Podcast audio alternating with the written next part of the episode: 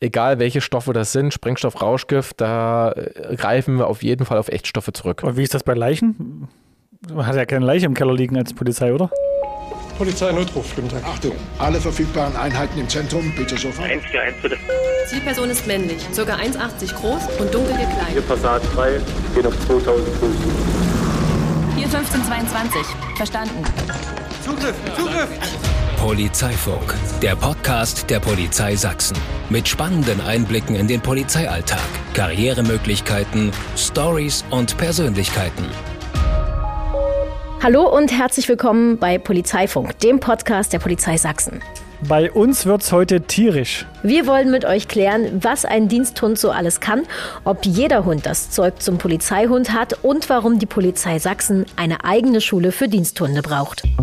Die Polizei Sachsen erfährt Unterstützung durch 111 Diensthunde. Die spezielle Veranlagung des Hundes, bis zu 25.000 für den Menschen zum größten Teil nicht wahrnehmbare Gerüche voneinander zu unterscheiden, macht ihn zu einem unentbehrlichen Partner. Um als Diensthund ausgebildet zu werden, muss der Vierbeiner einen ausgeprägten Spiel-, Bring- und Beutetrieb zeigen. Je nach Eignung erfolgt dann die Spezialisierung und der Einsatz als Schutz- bzw. Fährtenhund sowie als Leichen-, Rauschgift- oder Sprengstoffspürhund. Einmal im Jahr müssen sich alle Hunde einer Überprüfung der Einsatzfähigkeit unterziehen. Unter Anleitung der Hundeführer absolvieren sie Aufgaben in der Such- und Fährtenarbeit sowie im Gehorsam und beim Aufstöbern von Personen. Wir haben uns heute Polizeioberkommissar Thomas und seine Ivy von der Diensthundeschule der Polizei eingeladen. Hallo ihr beiden, schön, dass ihr da seid. Hallo ihr beiden, äh, ich freue mich hier zu sein. Oh, da springt sie direkt auf und macht ja direkt Palermo im, Ja. im Raum. Nee, nee, im Rucksack ist meine Beißwurst. Rechts an der Seite, die habe ich mitgenommen. Ähm, und die verbellt sie jetzt gerade. Ich würde am liebsten gleich mal so hinlangen, aber das ist wahrscheinlich keine so gute Idee. Keine so gute Idee. Grundsätzlich ist hier ausgebildete äh, Schutzhündin. Ähm, man muss dazu sagen, Ivy ist sehr lieb, fast schon zu lieb. Deshalb vermeide ich das grundsätzlich, sie mit fremden Personen zusammenzubringen. Die hat ihre fünf bis zehn Sozialpartner, äh, die sie wirklich toll findet. Die dürfen sie auch streicheln. Aber hier würde ich erstmal eher Nein sagen. Sie muss mit, mit Optik einfach glänzen jetzt. Es sieht so ein bisschen Schäferhundmäßig aus, aber das ist es nicht. Sie ist eine belgische Schäferhündin. Das heißt nicht so wie der klassische deutsche Schäferhund. Äh, viele kennen den ja aus Kommissar Rex früher beispielsweise. Ja. Das ist sie nicht. Äh, sie ist eine viel schmalere Hunderasse, viel agiler, grundsätzlich optisch sehr ähnlich dem deutschen Schäferhund, aber eben etwas, etwas, ja, zierlicher auf jeden Fall. Die Rasse wird auch Malinois genannt. Ähm, wir sagen einfach Malis dazu. Also Ivy ist eine Mali-Hündin. Thomas, jetzt- jetzt ging der Tag heute direkt bei uns los hier. Wie würde denn sonst dein Tag so aussehen? Ja, die Diensthundeschule ist in Naustadt. Das ist in der Nähe von Klepphausen. Ähm, so ein abgelegenes Gelände äh, am Dorfesrand, nenne ich jetzt mal. 13 Hektar groß. Mein Tag sieht so aus, dass ich dort auf Arbeit fahre. Äh, meistens bin ich vorher schon zu Hause Gassi gegangen mit Ivy. Wenn ich das nicht zu Hause erledigt habe, dann mache ich das einfach in der Hundeschule und ähm, dann geht's ins Büro. Und was Erstmal. macht sie im Büro? Sie ist ähm, nur im Büro, wenn es wirklich knackig kalt sein sollte. Ansonsten hat sie äh, im Auto ihre Hundebox, wo sie transportiert wird und auch zwischen den Übungen einfach, ja, wo sie ihre Pausen hat. Und wenn ich mal im Sommer länger im Büro bin, kann ich sie auch mal im Zwinger unterbringen. Was gehört denn alles zu deinen und euren Aufgaben? Ja, Kerngeschäft natürlich die Ausbildung von Diensthunden. Das heißt, jeder Diensthund in Sachsen muss definitiv einmal bei uns äh, einen Lehrgang besuchen. Der geht über ja, verschiedene Wochen, kommt darauf an, welcher Lehrgang es ist. Und wir führen die theoretische Ausbildung der Hundeführer durch, als auch die praktische Ausbildung der Hundeführer. Du bist ja Ausbilder, wieso brauchst du einen Hund? Also Ivy ist so wie so eine Art Vorzeigehund, äh, wenn man das jetzt äh, übertragen, im übertragenen Sinne Seiten, sagen möchte. Im, beide, Im weitesten Sinne, ne? genau. Ähm, mit ihr kann ich Sachen einfach den Hundeführern zeigen, wie sie was mit ihrem Hund ähm, zu tun haben, weil es gibt natürlich auch Hundeführer, die noch nicht jahrelang dabei sind, die neu anfangen und ähm, die müssen natürlich auch lernen, wie man mit Hunden umzugehen ist. Mhm, Das heißt, ihr, ihr macht dann so einen theoretischen Teil und dann geht's raus auf die Wiese und du zeigst mit Ivy, was man gerade theoretisch gelernt hat und die Auszubildenden machen es danach. So ist es. Äh, Theorie ist ein ganz großer Part bei uns. Ähm, da geht es um ja, hundewissenschaftliche Aspekte. Es ist sehr umfangreich und dann gehen wir raus und äh, fangen ganz klein an mit den Basics und ähm, steigern uns dann nach und nach. Jetzt sind eure Klassen ja wahrscheinlich dann äh, bunt gemischt. Welche Diensthunde werden denn bei euch überhaupt ausgebildet? Nahezu jeder Hund, beziehungsweise die meisten Hunde in Sachsen sind Schutzhunde. Wir sprechen da vom dualen Ausbildungssystem. Die brauchen neben dieser Schutzhundeausbildung noch eine Spezialisierung. In den Staffeln gibt es die Spezialisierung Sprengstoff, Rauschgift und Fährtenhund. Wir haben dann an der Diensthundeschule in unserer Einsatzgruppe noch den Brandmittelspürhund. Aktuell führen wir einen Lehrgang für Leichenspürhunde durch.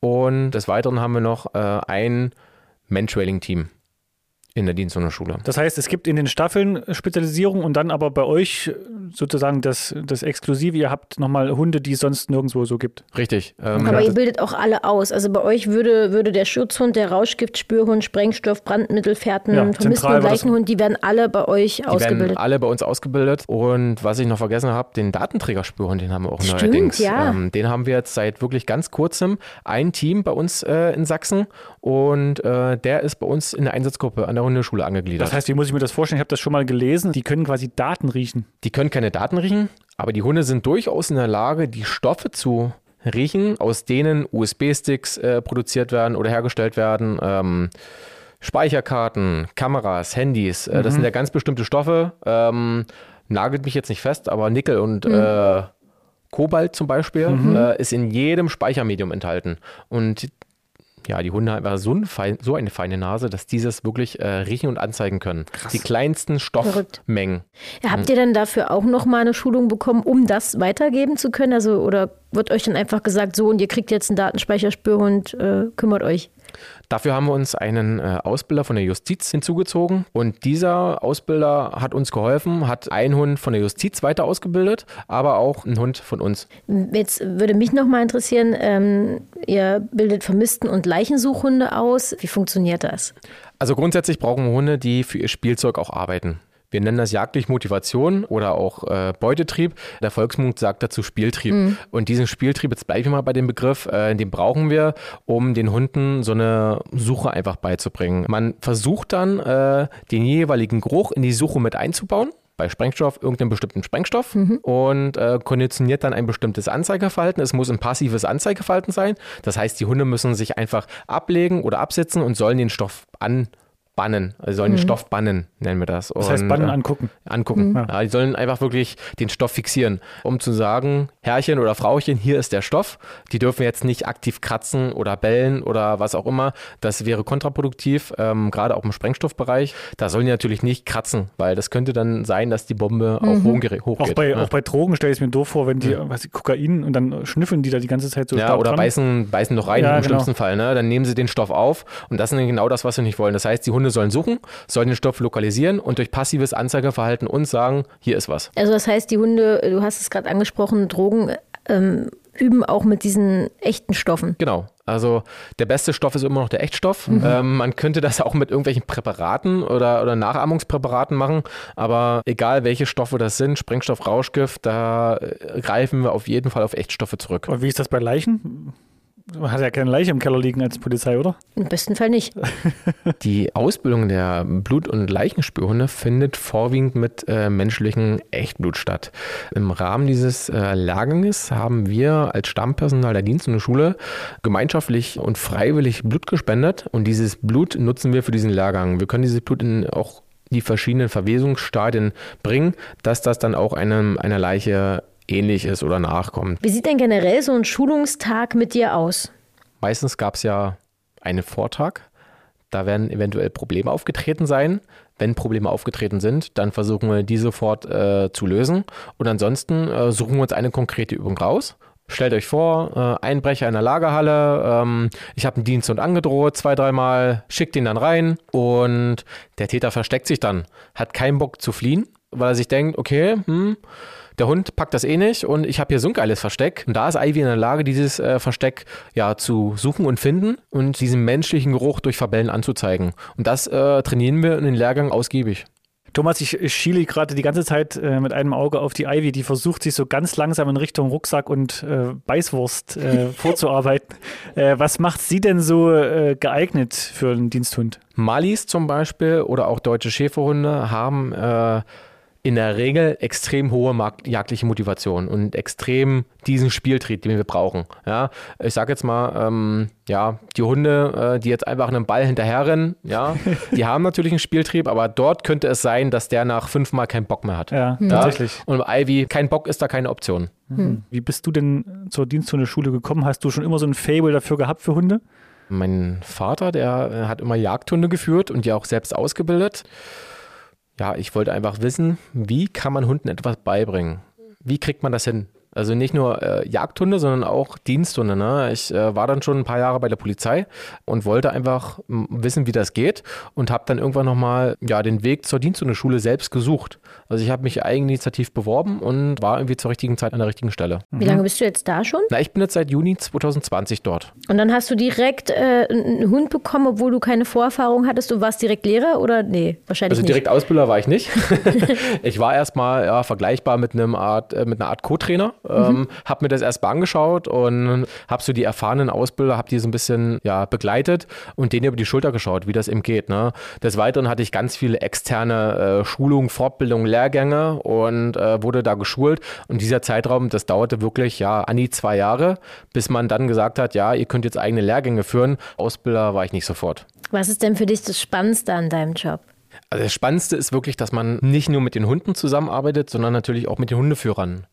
Es gibt Hundeführer, die sind schon 30 Jahre dabei, aber auch die wollen noch was Neues lernen. Und dann gibt es natürlich Hundeführer, die ja seit zwei Wochen erst dabei sind. Und denen muss man natürlich auch beibringen, wie man mit Hunden arbeitet. Wie geht man mit Hunden um? Und deshalb bildet man nicht nur äh, den Hund aus, sondern auch den Hundeführer. Das ist immer eine Teamleistung. Ja, was mich auch noch interessieren würde, äh, du sagst gerade, du bildest äh, Hundeführer und Hunde gemeinsam aus. Das heißt, es muss ja erstmal irgendwie ein Hund zum Hundeführer kommen.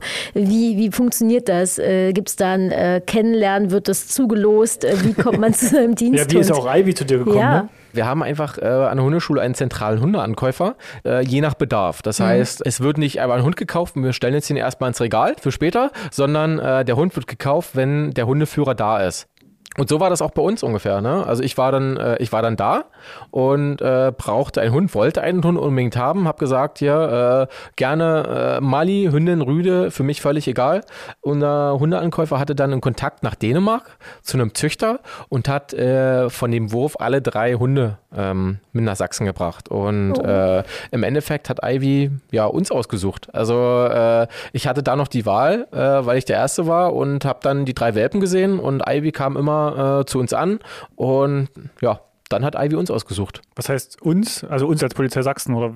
Nee, ich hatte zu dem Termin meine Partnerin mit dabei. Ja, Welpe abholen. Äh, Ja, okay. Das war abends dann irgendwann, habe ich sie einfach mitgenommen und ja, dann haben wir sie ausgesucht. Gibt es einen Einsatz, äh, den du mit Ivy gemacht hast, der dir besonders viel Freude bereitet hat oder der dir in Erinnerung geblieben ist? Wir hatten jetzt von September bis Januar den Pilotlehrgang ähm, für Schutzhunde durchgeführt.